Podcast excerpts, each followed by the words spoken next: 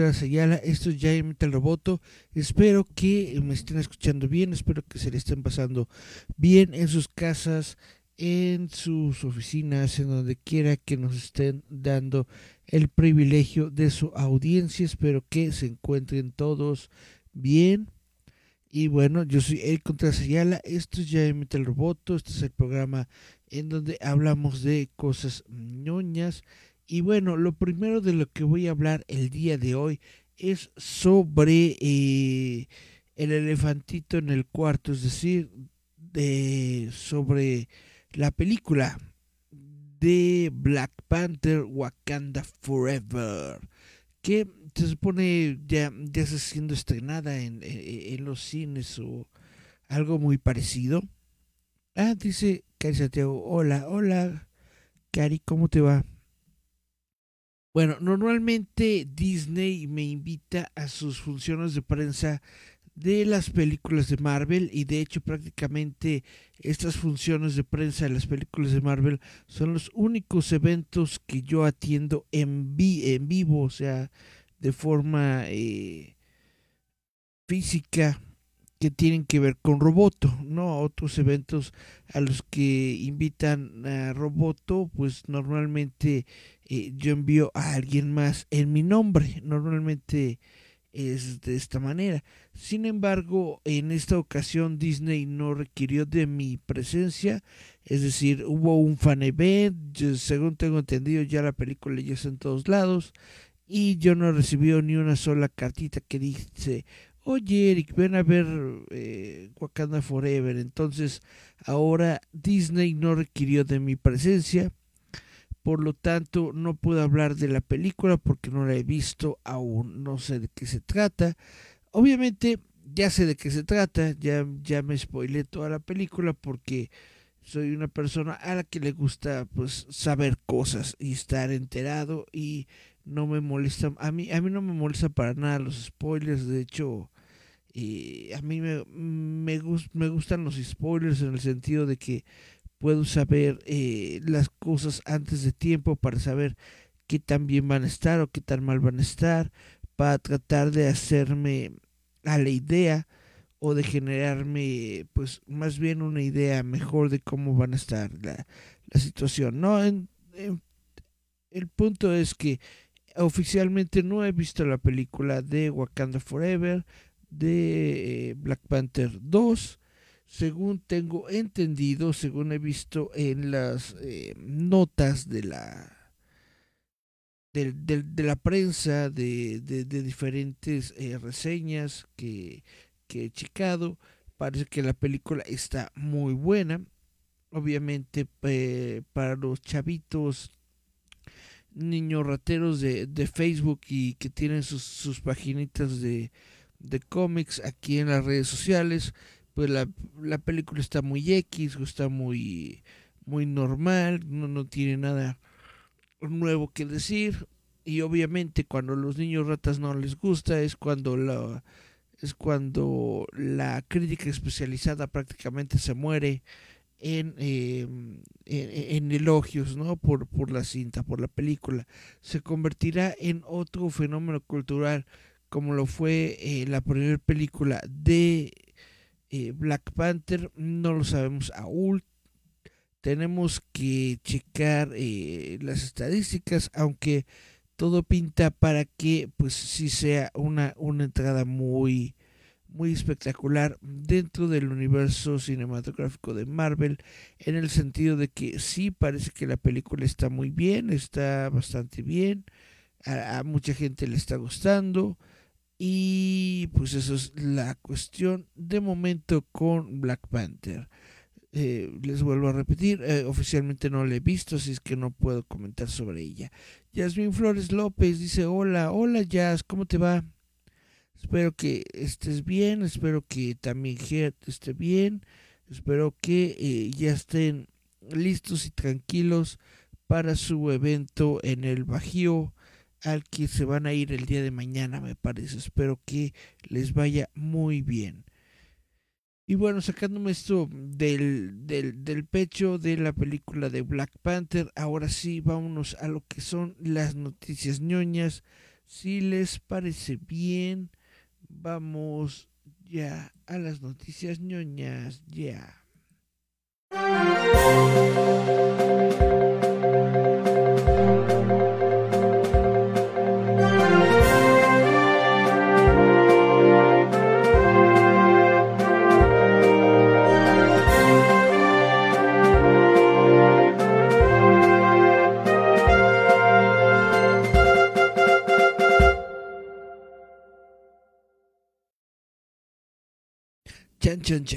Pues según lo que tengo aquí eh, el día de hoy, Stallone, eh, Sylvester Stallone, está muy molesto con eh, Creed 2. Dice que es una situación lamentable porque no se le invitó a regresar a la producción de esta película. Entonces, básicamente, pues Stallone no está en Creed 3. Sylvester Stallone no se unirá a Creed 3 y él tenía una idea muy diferente para la secuela. Durante una entrevista con The Hollywood Reporter, la estrella de Rocky, de 76 años, explicó que el próximo Creed 3 fue tomado en una dirección muy diferente de lo que él imaginaba. Esa es una situación lamentable porque sé lo que podría haber sido, dijo fue tomada en una dirección que es bastante diferente a la que yo hubiera tomado. Es una filosofía diferente. Lo de Irving Winkler y lo de Michael B. Jordan. Les deseo lo mejor, pero yo soy mucho más sentimental. Me gusta que mis héroes sean golpeados, pero no quiero que entren en este espacio oscuro. Siento que la gente tiene demasiada oscuridad. Creed 3 ve a Michael B. Jordan regresar como Adonis, el hijo de la leyenda de Rocky, Apollo Creed. Sin embargo, esta vez parece que no se enfrentará a nadie del pasado de Rocky o de su padre, sino que se enfrentará a sus propios demonios en la forma de su amiga Dame Anderson. Eh, ok, el avance reciente de la película nos da una idea de qué esperar, cuando un amigo de la infancia y ex prodigio del boxeo reaparece después de cumplir una larga sentencia en prisión. Está ansioso por demostrar que merece su oportunidad en el ring, pero es más que una pelea. Para ajustar cuentas, Adonis debe arriesgar su futuro para luchar contra Damian, un luchador que no tiene nada que perder. ¿Cómo lo habría abordado Stallone? No tenemos idea, pero sabemos por qué no volverá. Stallone ha hablado bastante sobre la pérdida de los derechos de Rocky, incluso criticó a Dolph Lundgren por aceptar el próximo spin-off de Rocky Drago. Aunque él y Dolph han arreglado las cosas desde entonces, todavía está molesto por lo que pasó. Dice, este es un caso clásico de ellos dando vueltas y tratando continuamente de seleccionar aspectos de Rocky sin siquiera preguntarme si quiero unirme. No soy productor ejecutivo de las películas de Creed. Eh, Ryan Cogler es. Michael B. Jordan es. Los hijos de Winkler y Charlotte lo son. Pero nada de esto es mío. Yo soy el único que fui dejado afuera. Stallone llamó recientemente al productor Irving Winkler exigiendo que le devolvieran sus derechos, pero parece que no está llegando a ninguna parte. No, nunca va a pasar, dijo. Fue un trato que se hizo sin que yo lo supiera por personas que pensé que eran cercanas a mí y básicamente me cedieron los derechos que hubiera tenido. En ese momento estaba tan emocionado de trabajar y no entendía que esto es un negocio. ¿Quién sabía que Rocky continuaría por otros 45 años? Nunca he usado una línea de diálogo de nadie más y la ironía es que no soy dueño de nada de esto. Las personas que literalmente no han hecho nada son quienes lo controlan. Chan, chan, chan. Queda por ver si Stallone volverá o no a la franquicia, pero por ahora no esperes que aparezca en la próxima secuela de Creed o en el, o en el spin-off de Rocky.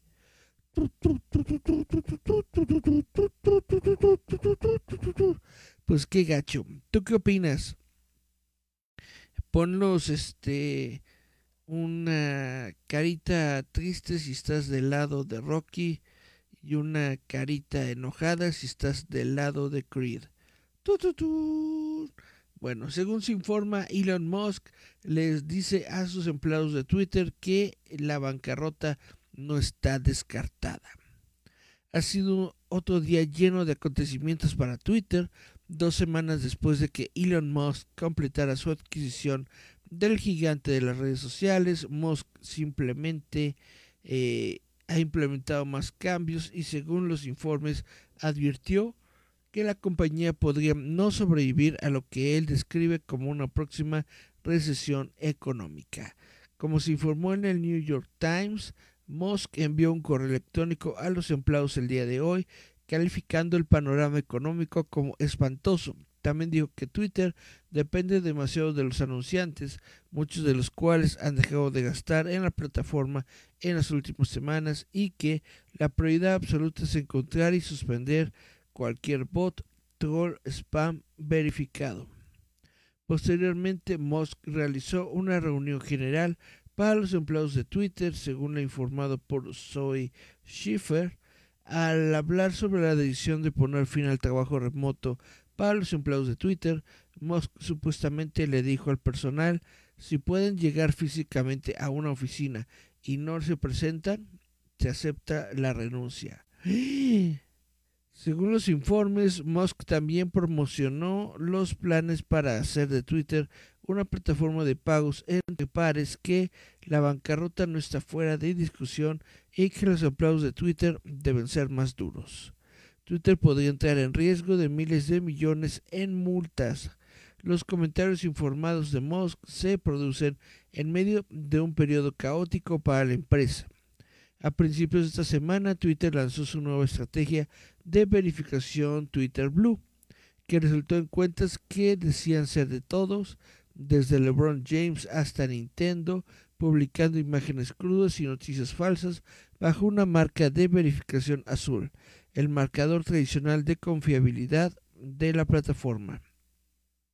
Mientras tanto, Twitter continúa perdiendo empleados a través de una combinación de despidos y salidas voluntarias. Se dice que varios ejecutivos dejarán la empresa, incluido el director de confianza y seguridad, Joel Rook, y la directora de seguridad de la información, Leah Kirchner. Con Twitter moviéndose a una velocidad vertiginosa para implementar los cambios exigidos por Musk, un abogado interno advirtió en una nota en la empresa Slack, vista por el, el sitio de Verge, que los ingenieros podrían asumir el riesgo personal, profesional y legal que enfrenta la empresa. Esto se debe en parte a un acuerdo de 2011 con la Comisión Federal de Comercio que otorga autoridad al organismo sobre sus prácticas de seguridad de datos con violaciones que pueden resultar en multas de cientos de millones o incluso millones de millones de dólares. Un portavoz de la Comisión Federal de Comercio le dijo a Verge que el organismo está siguiendo el desarrollo reciente en Twitter con profunda preocupación. Musk completó su adquisición de Twitter por 44 mil millones el mes pasado, poniendo fin a una telenovela prolongada en la que las dos partes intercambiaron críticas a través de documentos legales y otros medios. Musk ingresó a la sede de Twitter con un lavabo y tuiteó entrando a la sede de Twitter, deja que se asiente. Chan, chan, chan, ¿ustedes qué opinan? ¿Twitter es una plataforma que utilizan a menudo o es algo que, que, que ya no usan tanto? ¿Ustedes creen que afecta o no afecta que sigamos teniendo Twitter o se puede, puede desaparecer de nuestro ecosistema social? Sin ningún problema. Déjenme sus comentarios. ¿Qué opinan ustedes de Twitter? ¿Qué opinan ustedes de Elon Musk? Y bueno, no sé qué No sé qué tenía en las manos, pero me está haciendo llorar los ojitos. Espérenme un momentito. No sé qué. No sé qué hice. Parece que ya estoy bien. Bueno. Chan, chan, chan. Chan, chan, chan, chan. Para todos los fanáticos de Harry Potter, resulta que el juego de Hogwarts Legacy eh, Gameplay eh, será anunciado mañana 11 de noviembre. El escaparate contará con un recorrido por el castillo de Hogwarts, una mirada al creador del personaje y el combate y más.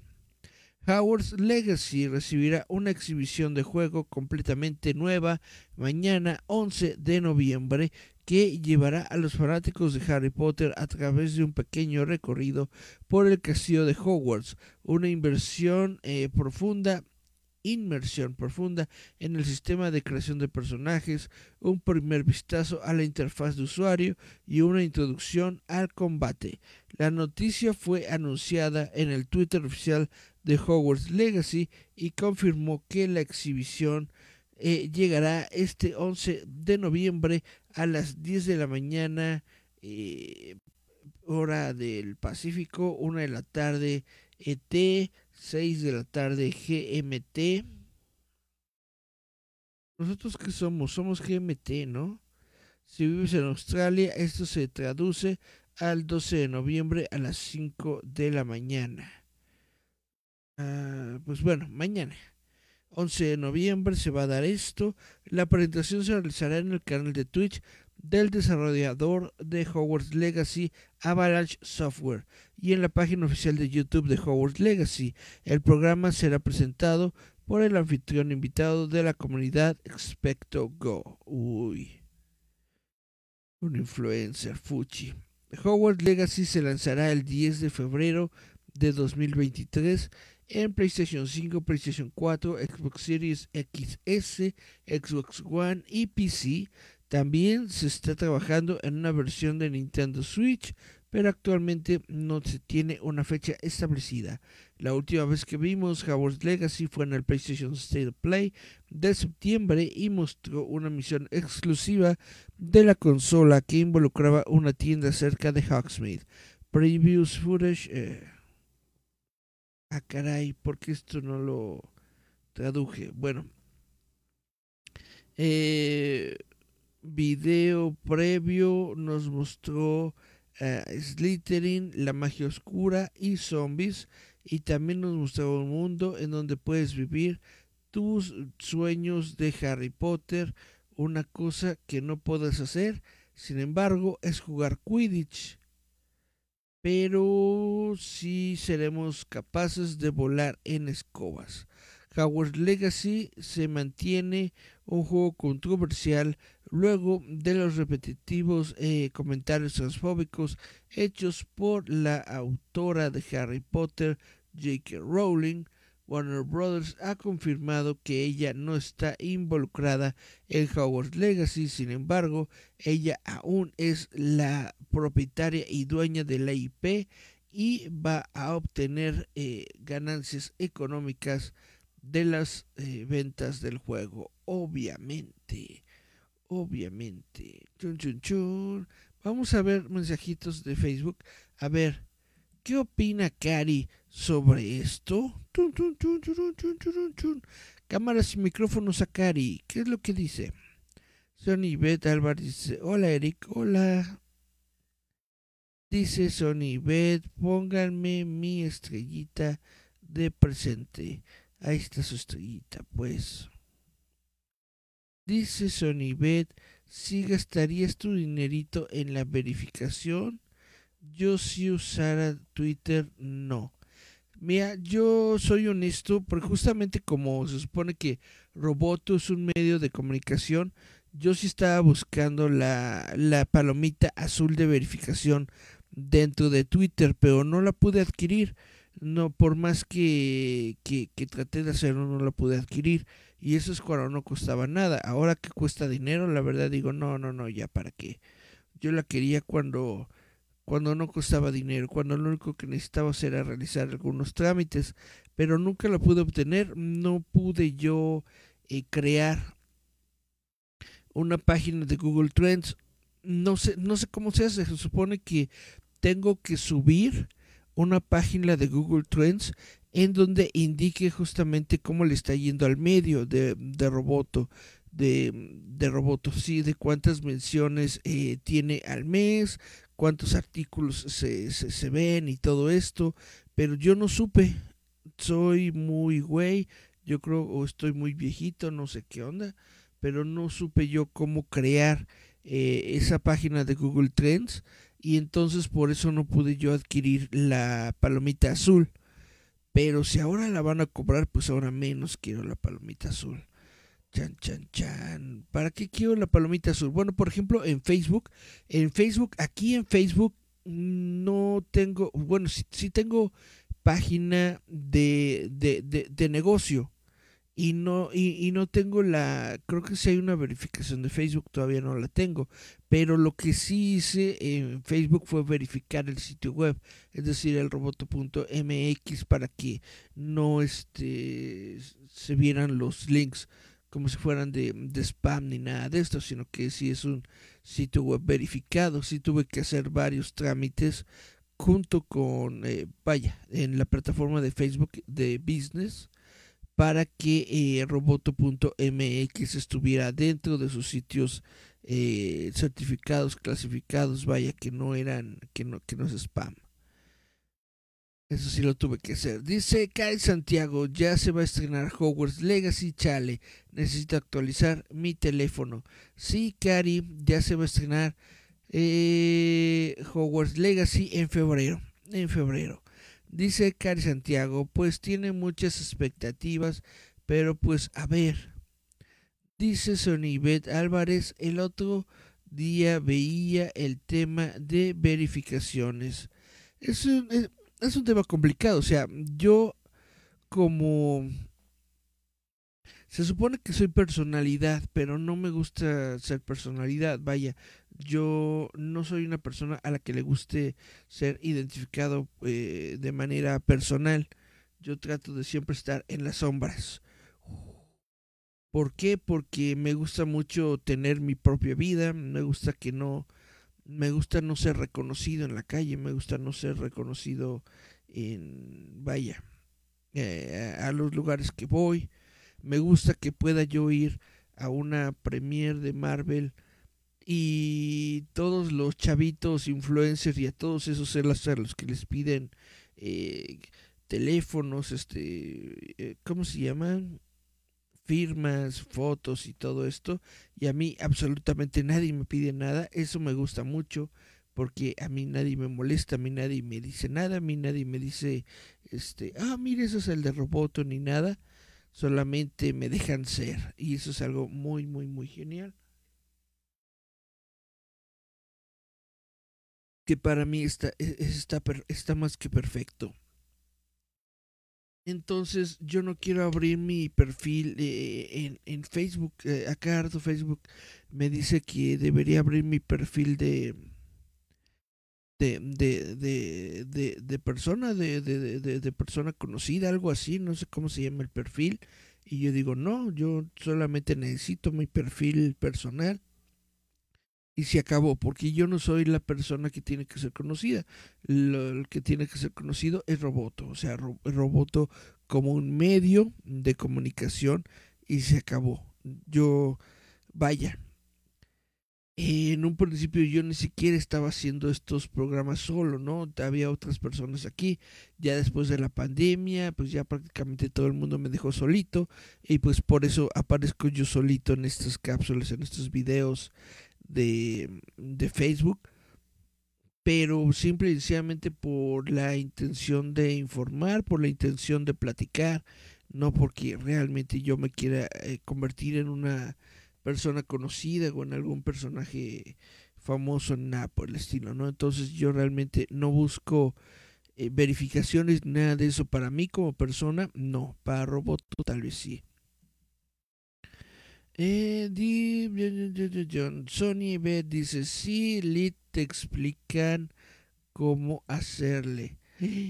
Tu, tu, tu, dice Sonia y Beth, pero te creaban páginas para que el Google saliera tu nombre con referencias y demás y así vieran que si eras alguien pues mencionado y real.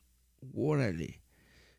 Pues eso es justamente lo que yo estaba necesitando para mi verificación de, de Twitter y no supe hacerlo. Dice Sony Bet, creo que eso es lo que dices tú, así es. Dice Cari Santiago, Eric, Eric Influencer, no, por favor, que la boca se te haga chicharrón, yo sí estudié la primaria como para ser influencer. Dice Cari Santiago, tal vez no seas influencer, pero vaya que tu nombre tiene preso. Preso de la cárcel de tus besos. No. Mi nombre tiene peso, no creo que mi nombre tenga peso en absoluto, en ningún lugar, en ninguna parte del mundo. Pero bueno, vamos a seguir eh, platicando sobre las noticias ñoñas que tenemos para el día de hoy, porque resulta que, bueno, Wilson Rain, si ustedes no saben quién es eh, Wilson Rain o Rain Wilson, él es un actor que aparece en la serie americana de The Office y bueno, se está, eh, se cambia el nombre a Rainfall Heat Wave Extreme Winter Wilson para eh, crear conciencia sobre la crisis climática. La estrella de The Office cambió exoficialmente su nombre para crear conciencia sobre el cambio climático antes de la cumbre COP27 que tendrá lugar en Egipto esta semana, donde los líderes mundiales trabajarán en soluciones a una variedad de problemas ambientales. Verá, lo que sucede en el Ártico no se queda en el Ártico. A medida que los casquetes polares se derriten, aumentan los riesgos en todo el mundo incluidos los fenómenos meteorológicos extremos que nos afectan a todos, dijo Wilson. Wilson lanzó una campaña de concientización con Arctic Basecamp, un equipo de científicos que trabajan para educar a líderes mundiales y figuras poderosas sobre los peligros del cambio climático. Wilson es miembro de la Junta pero la amenaza existencial para la humanidad y el planeta no podía estar contenida en un solo nombre. El actor ha creado al menos cuatro variaciones diferentes. En un video que subió a redes sociales, el actor anunció que su nombre era Rainfall Heat Wave Rising Sea Levels y and we have to do something about it now, Wilson. En su Instagram, Wilson se hace llamar Rainfall Heat Wave FC Winter Wilson en su elegante papel para escribir se le conoce como Acid Rain Kills Trees Wilson y él es Rain Freakish Flooding Wilson en el sitio web de Arctic Base Camp.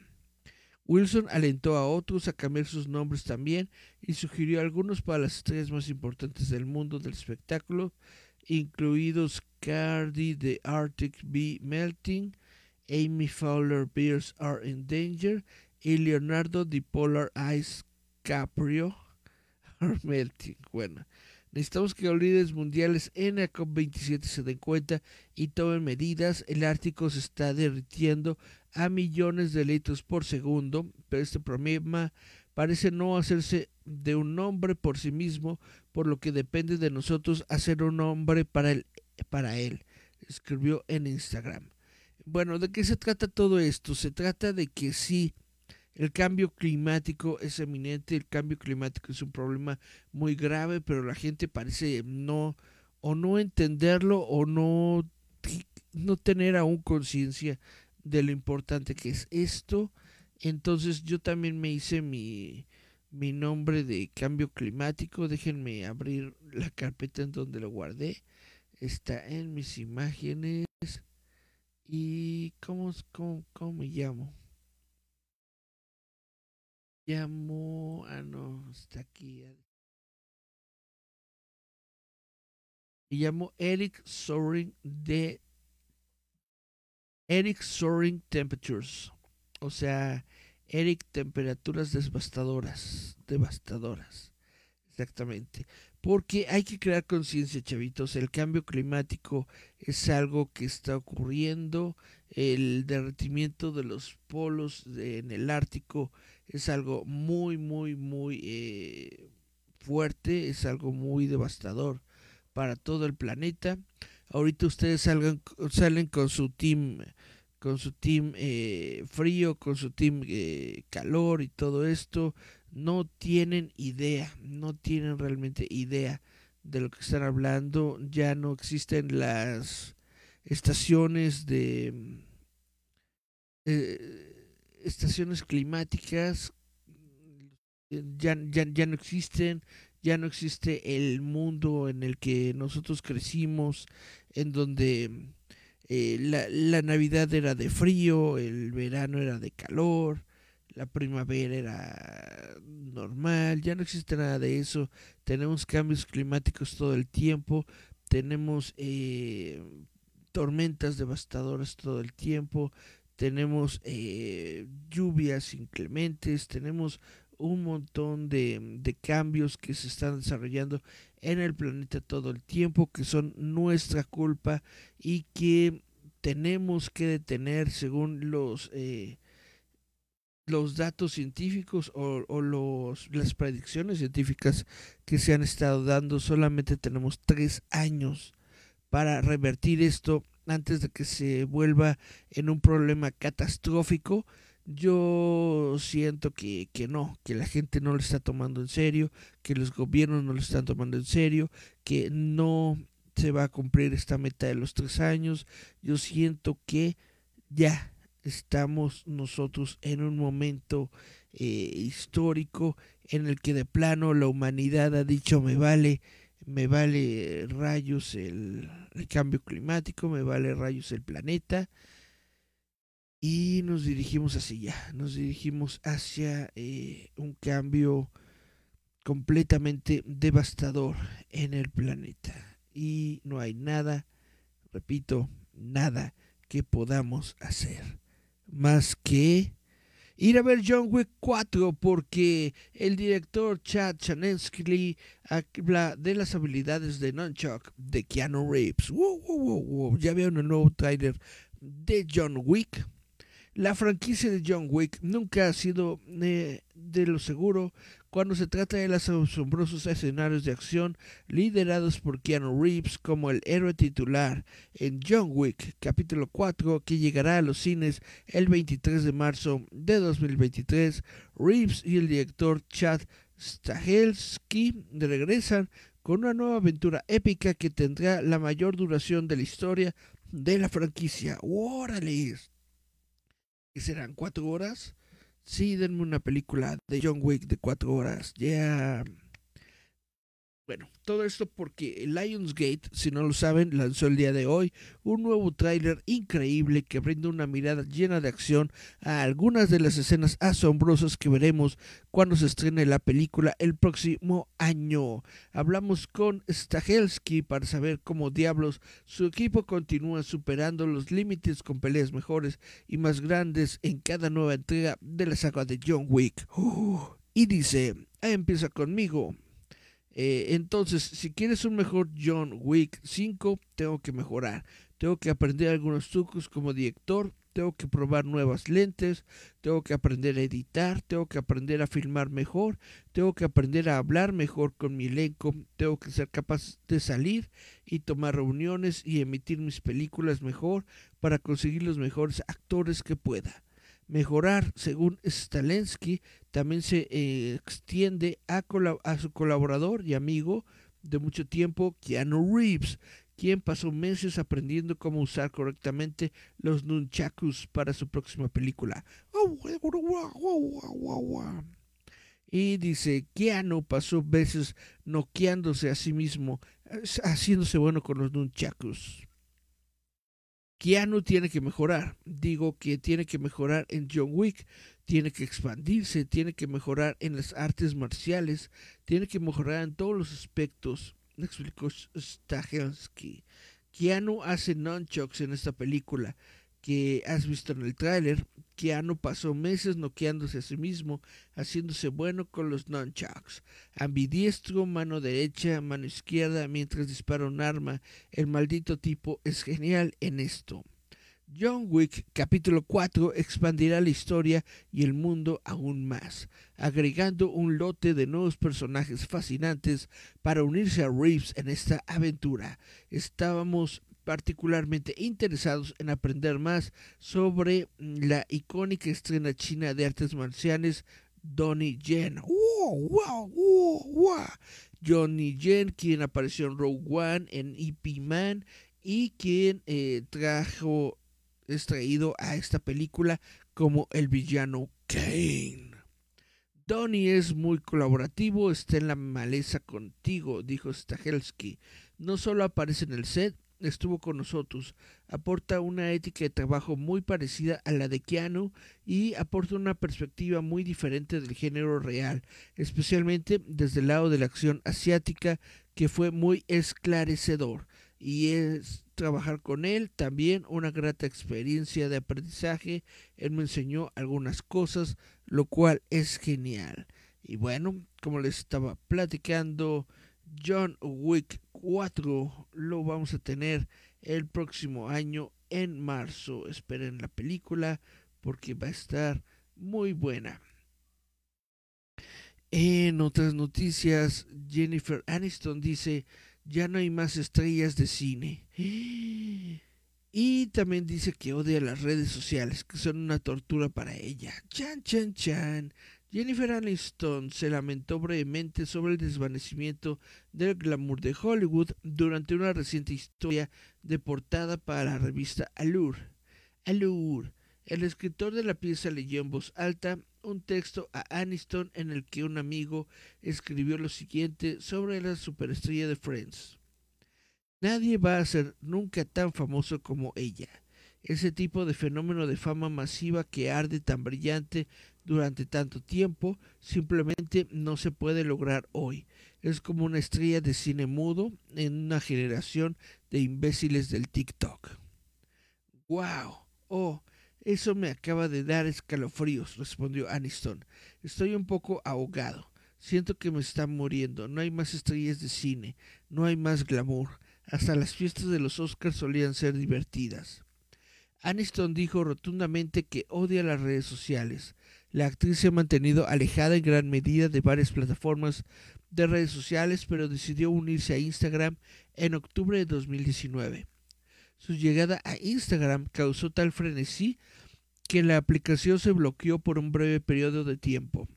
Aniston actualmente cuenta con 40,7 millones de seguidores en Instagram. Ella le dijo a Alu que solo se unió a la plataforma en primer lugar para comercializar Lola B, su compañía de cuidado del cabello que se especializa en productos ecológicos. Odio las redes sociales, dijo Aniston. No soy buena en esto. Es una tortura para mí. La razón por la que fui a Instagram fue para lanzar mi línea. Luego llegó la pandemia y no lanzamos, así que estaba atrapada con estar en Instagram. No surge de forma natural. Aniston teorizó que la falta de redes sociales es quizá una de las razones por las que Friends continúa siendo un gran éxito en transmisión. Dice, hay gente que dice que Fair Friends los ha salvado durante el diagnóstico de cáncer o mucha gente que está tan agradecida por un pequeño programa, dijo Aniston.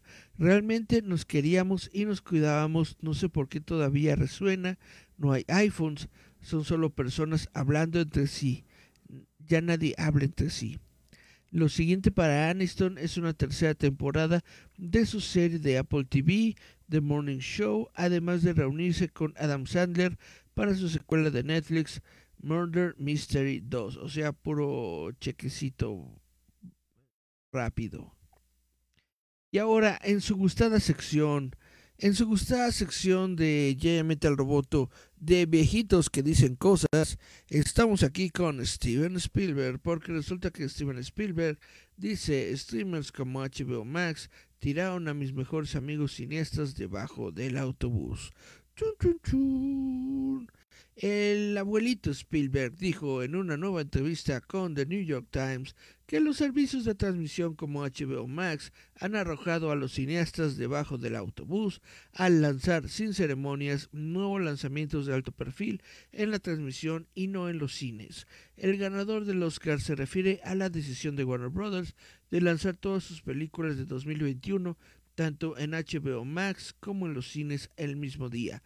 Para Spielberg, tal decisión cambió los hábitos cinematográficos de los adultos. Dice el abuelito Spielberg que la pandemia creó una oportunidad para que las plataformas de transmisión aumentaran sus suscripciones a niveles récords y también arrojaron a algunos de mis mejores amigos cineastas debajo del autobús ya que sus películas no se estrenaron sin contemplaciones en los cines, dijo Spielberg. Fueron pagados y las películas quedaron repentinamente relegadas a, en este caso, HBO Max, el caso del que estoy hablando, y entonces todo empezó a cambiar. Creo que las audiencias mayores se sintieron aliviadas de no tener que, de, que pisar palomitas de maíz pegajosas, continuó Spielberg pero realmente creo que esas mismas audiencias mayores, una vez que ingresan al teatro, tienen la magia de estar en una situación social con un grupo de extraños. Es un tónico. Depende de las películas ser lo suficientemente buenas para que todas las audiencias digan eso el uno al otro cuando las luces vuelven a encenderse. Así, ¡wow! Spielberg citó a Elvis de Baz Luhrmann como una película que le dio esperanza para el futuro de las películas sesgadas para adultos en la taquilla. El director dijo que no hay duda de que las grandes secuelas y películas de Marvel, DC, Pixar y algunas de las películas animadas y de terror todavía tienen un lugar en la sociedad. Dada su rentabilidad en la taquilla, Elvis, con una recaudación nacional de 151 millones de dólares, demostró que la tarifa para adultos aún tiene posibilidades de pelear. Me pareció alentador perdón, que Elvis rompiera los 100 millones en la taquilla nacional. Mucha gente mayor fue a ver esa película y esto me dio la esperanza de que la gente estaba empezando a volver al cine a medida que la pandemia se vuelve endémica. Creo que las películas van a volver, realmente lo hago. Si bien la pandemia no cambió por completo el compromiso de Spielberg con el cine, admitió a The Times que al menos lo llevó a considerar más abiertamente el valor de un posible movimiento hacia un lanzamiento solo de transmisión. Dice, hice The Post como una declaración política sobre nuestro tiempo reflejando la administración de Nixon y pensamos que era una reflexión importante para que mucha gente entendiera lo que se estaba pasando, lo que le estaba pasando a nuestro país. Dijo Spielberg, no sé si me hubieran dado ese guion post pandemia, si hubiera preferido hacer esa película para Apple o Netflix o salir a millones de personas, porque la película tenía algo que decirle a millones de personas y nunca íbamos a llevar esos millones de personas a suficientes salas de cine para hacer ese tipo de diferencia. Las cosas han cambiado lo suficiente como para que te diga eso. El único esfuerzo como director de Spielberg se llama The Fablesman. The Fablemans se estrena exclusivamente en cines el 11 de noviembre antes de expandirse a todo el país el 23 de noviembre. Pues bueno, ¿qué puedo decir? Steven Spielberg es una de estas personas viejitas que se quedó atrapado en la en, en el pasado que parece que no se enteró de que hubo una pandemia, que parece que no supo que los cines se cerraron, que no había negocio y que se tenía que hacer algo al respecto. Parece que Steven Spielberg es de esas personas que nunca se enteraron, que el plan de Warner Brothers siempre fue solamente por un año y fue solamente porque estaban en pandemia, que Warner Brothers nunca esperó eh, lanzar completamente sus películas solamente en streaming, sino que estuvo viendo una consideración sobre cine y streaming para ver si esto jalaba o no. Prácticamente Spielberg es una de esas personas que no se dan cuenta que Warner estaba tratando de encontrar una solución a un problema, mientras que Spielberg solamente es de esas personas que se quejan del problema. Chan, chan, chan. Y lo digo, Steven Spielberg está chocheando. Chun, chun, chun.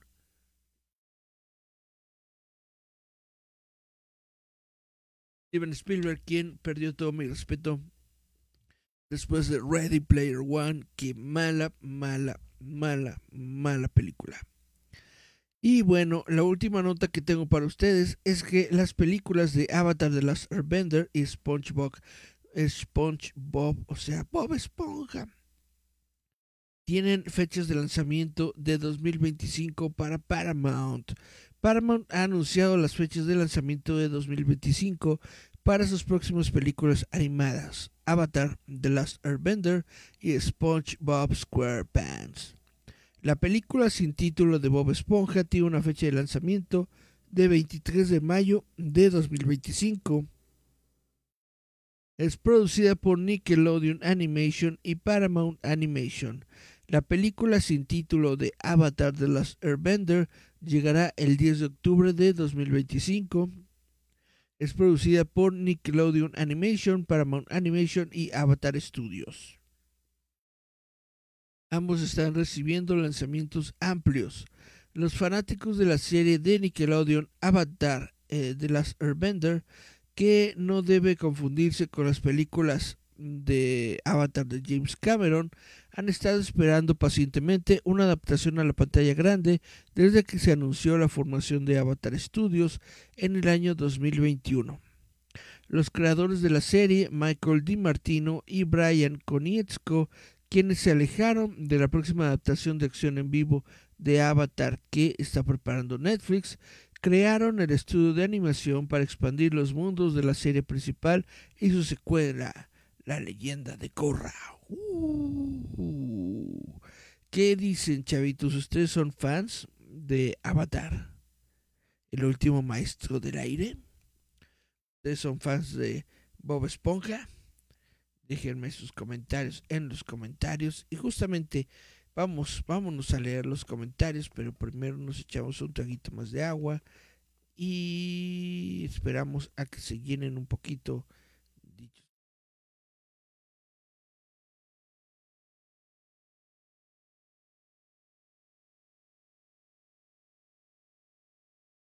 Chan, chan, chan. Vamos a ver.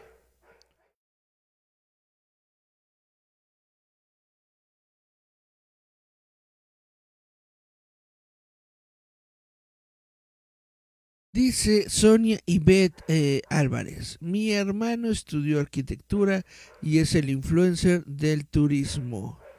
Órale. Pues está muy bien. Dice Sonia Ivette Álvarez, pero bueno, él ya trabaja en la Secretaría de Turismo del Estado. Es justificado. Está muy bien, está muy padre que que se dedique al turismo y que traiga más personas a su estado. O algo muy padre. Dice Sonia Beth Álvarez, Who is Lars? Lars eh, puede ser muchas personas. Puede ser muchas personas. Dice Miriam Sorel Luthor, vean Wakanda. Ok. Dice Miriam que vean Wakanda. Dice Cari Santiago, neta, cuatro horas. Wow. Sobre John Wick. No, yo estoy diciendo que dicen que es la, es la película más larga que va a haber de John Wick. Entonces yo dije, sí, denme cuatro horas. No importa cuántas horas me den de John Wick. Nunca me canso de ver John Wick. Es muy buena película John Wick no estoy diciendo que si sean cuatro horas, a lo mejor son dos horas y media, a lo mejor son tres horas. No hay nada de malo en tener tres horas de John Wick. Dice Bono Man, saludos a todos. Buenas, buenas tardes, señor Bono. Dice Cari Santiago, súper de acuerdo con Aniston. A ti también te, te sacan de onda las redes sociales. Dice Miriam sobre el Luthor, yo les vengo a recomendar la serie de Motherland for Salem. Órale, muchas gracias por tu recomendación, Miriam. Lo vamos a anotar para verla. ¿En dónde la estás viendo? Motherland Fort Salem. ¿En dónde la estás viendo, Miriam? Dice Cari Santiago, ¿es válido decir que no me gustó la leyenda de Corra? Pues es válido, o sea, todo el mundo, eh, Cari, todo el mundo tiene derecho a, a, estar equivocado, por supuesto, absolutamente. Voy a defender con mi sangre tu derecho a estar equivocada porque Corra es una gran serie, Corra es una gran serie de televisión, Corra es la onda, pero voy a defender hasta morir tu derecho a estar equivocada con tu concepción de Corra, sí. Dice eh, Miriam sobre Luthor en Star Plus. Órale.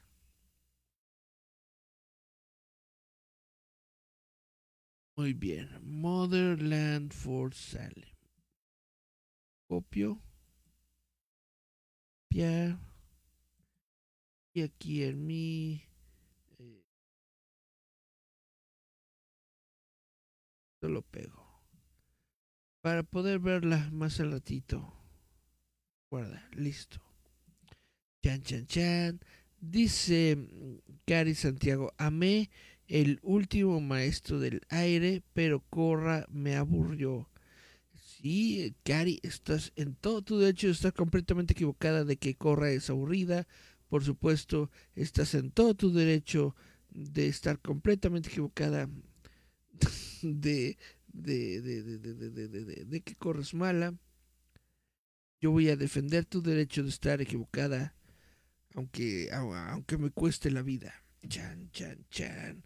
Bueno, ¿qué te puedo decir? A mí Corra me gustó mucho. Es una, es una serie que me pareció muy entretenida, que cierra completamente, bueno, de buena manera, tanto el ciclo anterior del Avatar como eh, forma, fundamenta su propio, su propia serie, su propio legado de una, de, una manera correcta. A mí me gusta mucho la, la, leyenda de, de.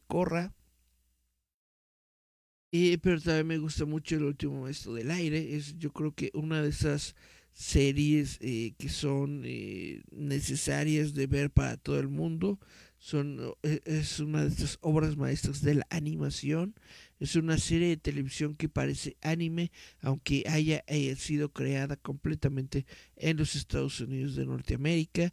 Es una de las pocas series de televisión, yo creo, que todavía se desarrolló bien, se desarrolló con cariño, se desarrolló con, con, amor, que se desarrolló de una buena manera, eh, vaya, en los Estados Unidos, porque ahora siento que ya todas las series animadas eh, tienen algo de genéricos dentro de ellas, o sea, como que no quieren, eh, no quieren insultar a nadie, no quieren meterse con nadie, solamente están ahí con personajitos bonitos, pero simplemente simplemente existen, ¿no? Pero ya no nos dicen nada, ya no tienen mensajes bonitos, ya no sale Jimán al final que dice, y recuerda, amiguito, las hojas son malas. Te va.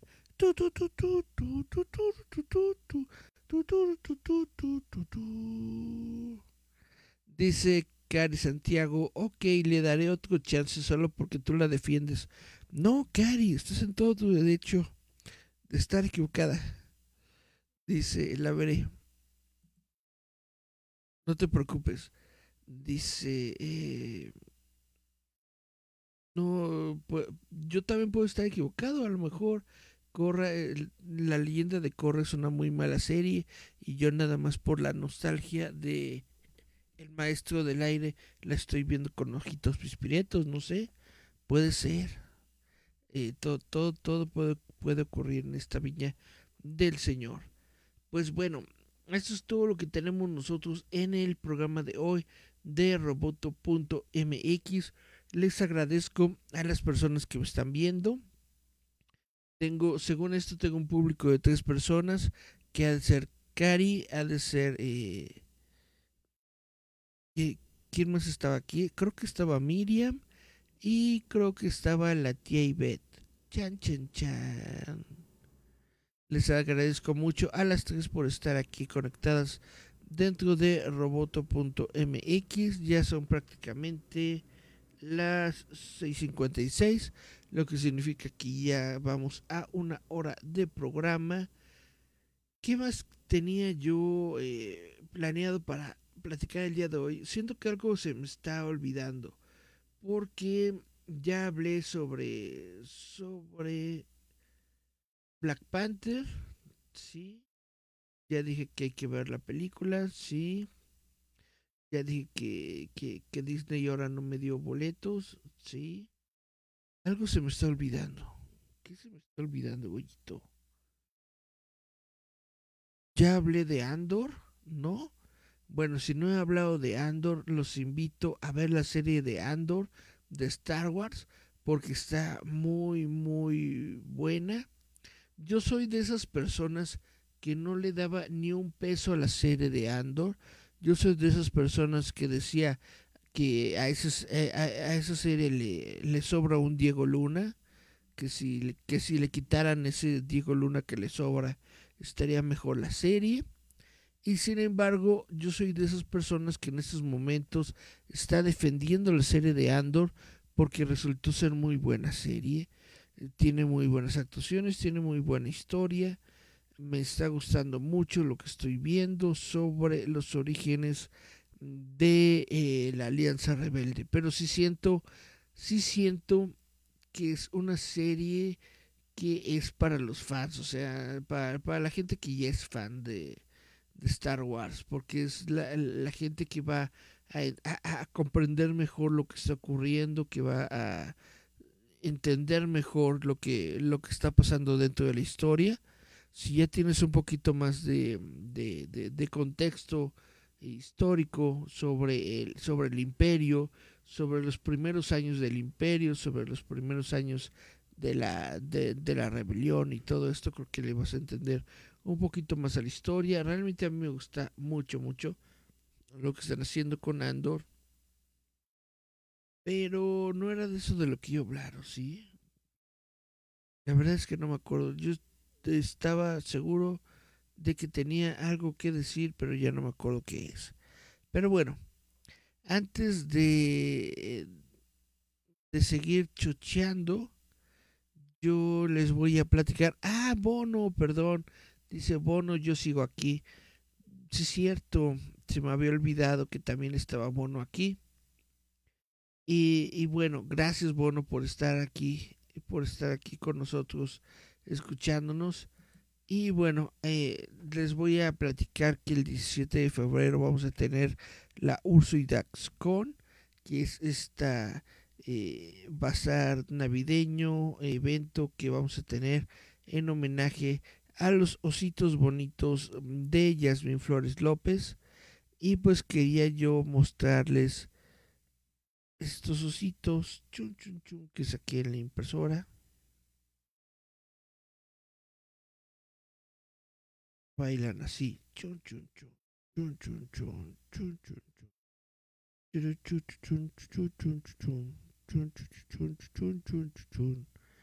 chun, chun. Bueno, vamos a tener los ositos, los ositos rebabitas de Usidax vamos a tener disponibles en la Urso y Dax con Chan Chan Chan. ¿Qué más tenía pendiente por platicar? Creo que esto era todo. Creo que, creo, creo que no se me está olvidando nada, pero al mismo tiempo siento que sí, se me está olvidando lo importante. Dice Cari Santiago, se pasó la hora de volada, excelente programa. Chan, chan, chan. Eh, y eso que todavía no digo lo que creo que tenía que decir. Bueno, man, no sé si ya hablaste del tema, pero ¿qué te parece Brosnan en la cuarta entrega de Los Indestructibles? Ah, caray. No, pues no había hablado de ese tema porque ni siquiera, ni siquiera estaba yo enterado. Brosnan. Brosnan va a estar en la cuarta entrega de Los Indestructibles ¿Pierce Brosnan o Charles Brosnan? Esa es mi primera pregunta. Mm, la segunda pregunta es, ¿Los Indestructibles 4? ¿Va a haber, va a haber eso? Ah, no manches. Y esas son mis dos preguntas. Gracias, Bono. Em, ¿Qué opino? Pues que está padre. Vaya, Los Indestructibles son de esas eh, sagas de películas que son para puro entretenimiento del, del, público, que son eh, simplemente para, para entretenerlos, para llenarlos de, de, de, de acción, con eh, dos horas de, de, puros efectos visuales y este hombres eh, viejos chachareando.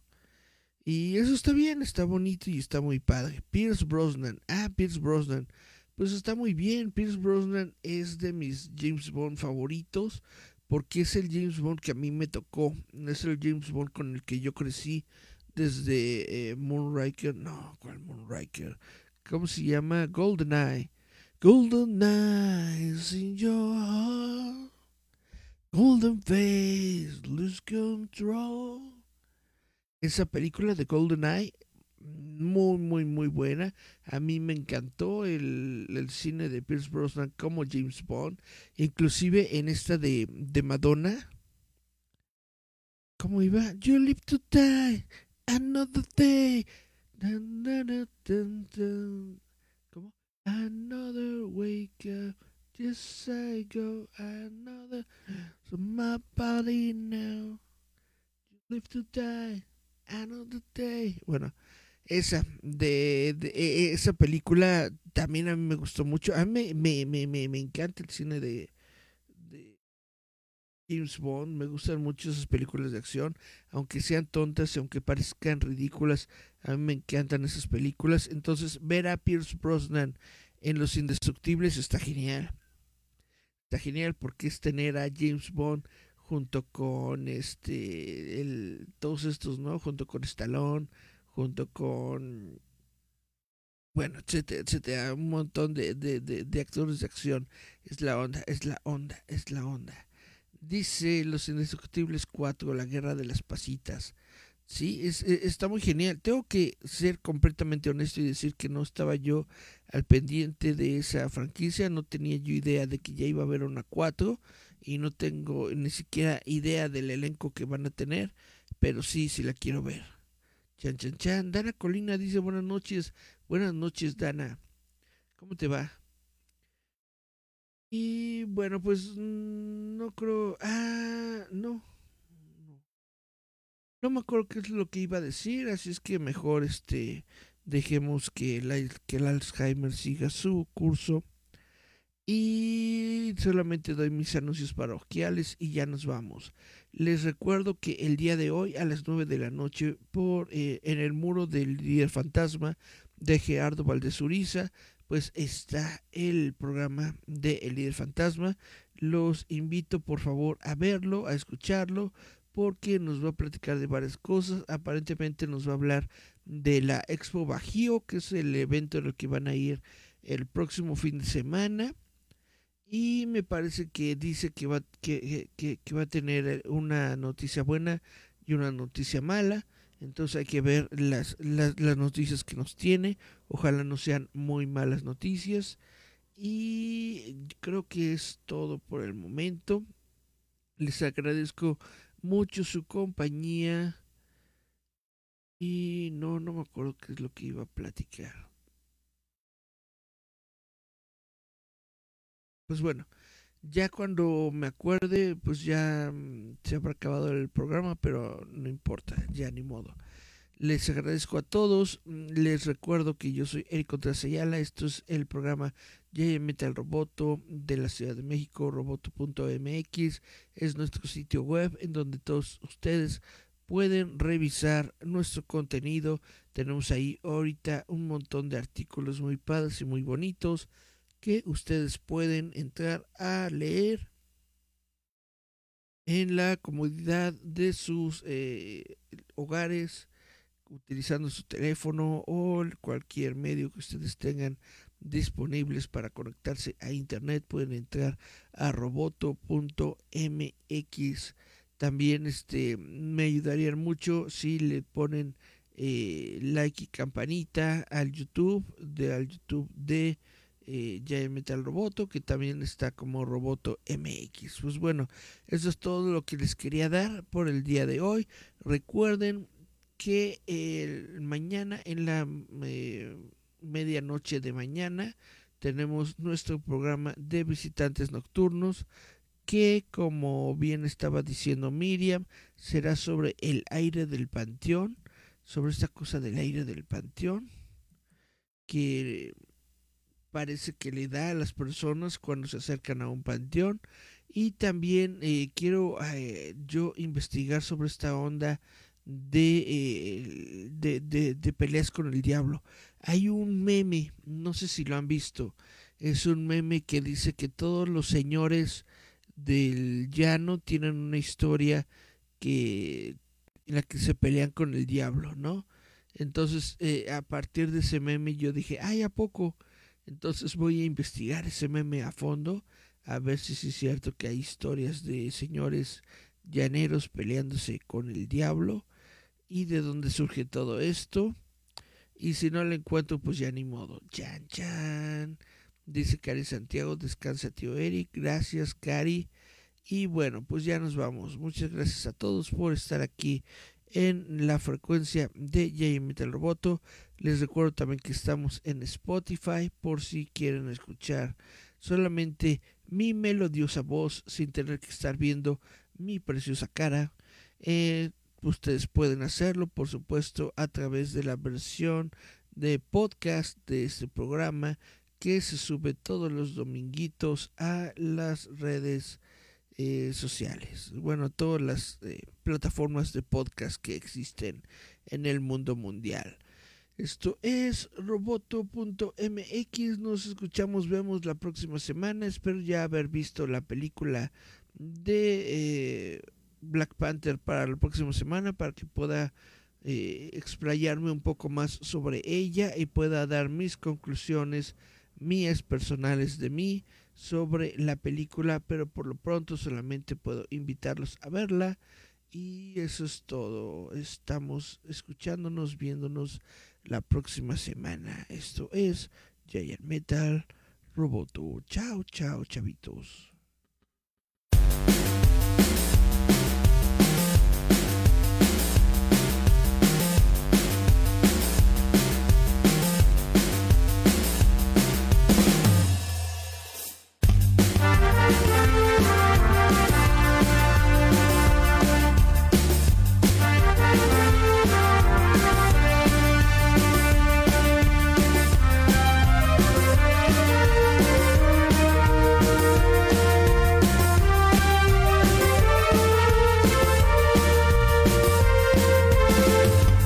Gigante de metal roboto.